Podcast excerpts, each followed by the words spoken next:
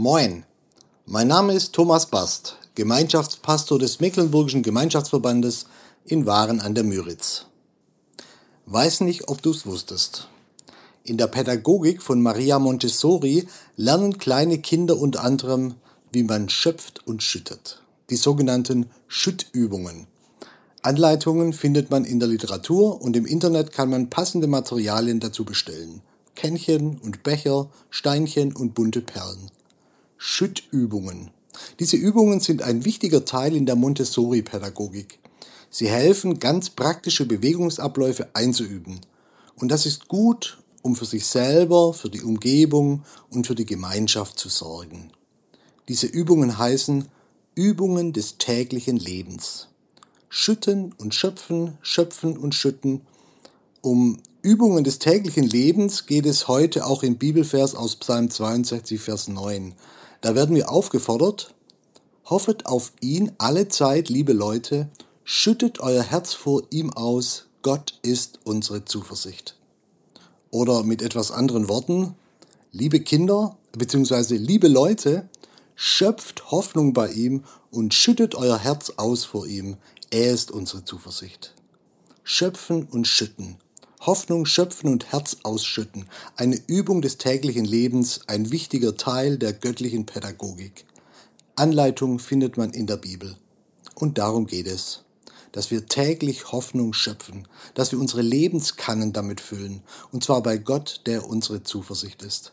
Wer bei ihm Hoffnung schöpft, der schöpft frisches Wasser, der schöpft ganz besondere Perlen, neuen Mut, neue Kraft, neue Freude. Christen sind Hoffnungsmenschen und der tiefste Grund ihrer Hoffnung ist, dass Jesus von den Toten auferstanden ist. Ja, lebendige, fröhliche Hoffnung, das ist das, was unser Land dringend braucht. Und ich. Und vielleicht auch du. Gerade hat der Dachverband der landeskirchlichen Gemeinschaften, der Gnadauer Verband, eine Hoffnungskampagne gestartet. Präses Steffen Kern hat dazu ein Buch herausgegeben, Titel Hoffnungsmensch. Und wer gelernt hat, diese Hoffnung zu schöpfen und wer diese Übung täglich praktiziert, der will nicht mehr darauf verzichten. Gott selbst ist die Quelle und Hilfsmittel sind das Gebet und Gottes Wort und die Gemeinschaft mit anderen Christen. Gott ist die Quelle. Und ja, er ist auch der Gully, der Ausguss. Wir schöpfen nämlich nicht nur, wir schütten auch. Ich darf bei ihm mein Herz ausschütten. Und was kommt da täglich alles raus? An Sorgen, an Angst und Ärger, an toxischen Gedanken und Gefühlen, an Versäumnissen und Schuld. Gott ist das Ablaufrohr für die Mistbrühe, die sich ständig in meinem Herzen ansammelt.